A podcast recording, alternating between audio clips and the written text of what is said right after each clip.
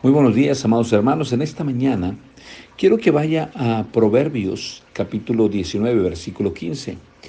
En Proverbios 19, 15 encontramos la única vez que eh, Proverbios habla acerca de la pereza.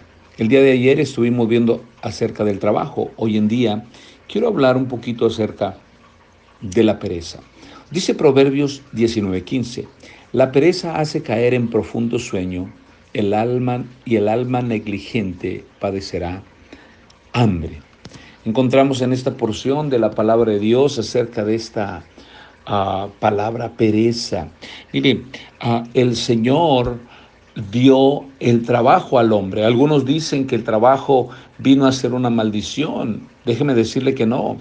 La palabra de Dios nos dice que el Señor ya había dado el trabajo al hombre antes que el hombre pecara. Entonces, antes que el hombre pecara, ya estaba el hombre trabajando. Algunos dicen, no, pero es que si no hubiese sido por Adán, no hubiera, no hubiera habido trabajo. Porque cuando Adán peca, una consecuencia del pecado es el trabajo. No, amados hermanos, Adán ya estaba trabajando en el huerto aún antes de caer en pecado. Lo que el resultado del pecado fue que ahora eh, Adán iba a, cansarse por causa del trabajo, pero el trabajo no es una maldición, el trabajo es una bendición. Pero encontramos aquí a la, la pereza, dice la palabra de Dios que la pereza hace caer en profundo sueño.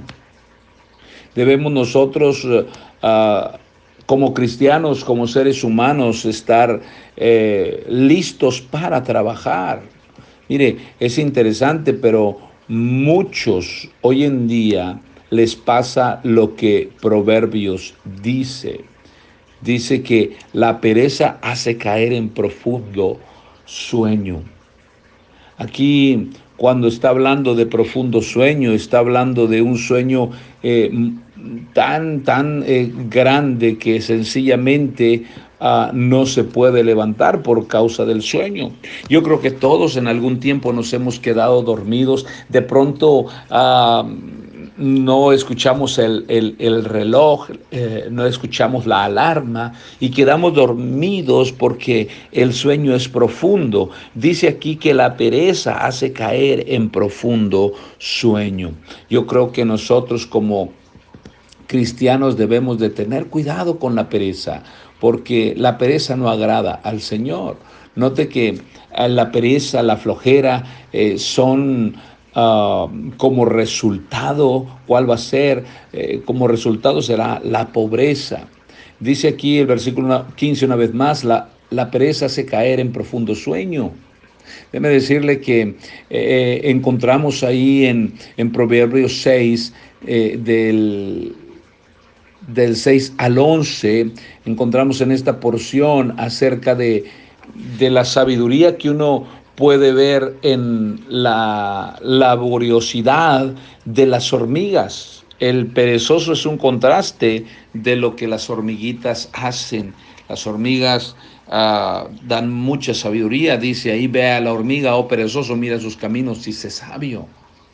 Entonces, el profundo sueño, ah, la Biblia nos dice que cuando Dios le iba a dar a la esposa a Adán, es decir, a Eva, lo hizo caer en profundo sueño.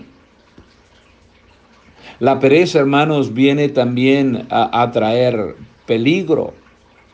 ¿Cuál es el peligro? Bueno, en el caso de Saúl y sus hombres, cuando eh, estaba él persiguiendo a David, dice la palabra del Señor que ah, en 1 Samuel 26, 12, se llevó pues David la lanza y la vasija de agua de la cabecera de Saúl y se fueron y no hubo nadie que viese ni entendiese ni velase, pues todos dormían porque un profundo sueño enviado de Jehová había caído sobre ellos.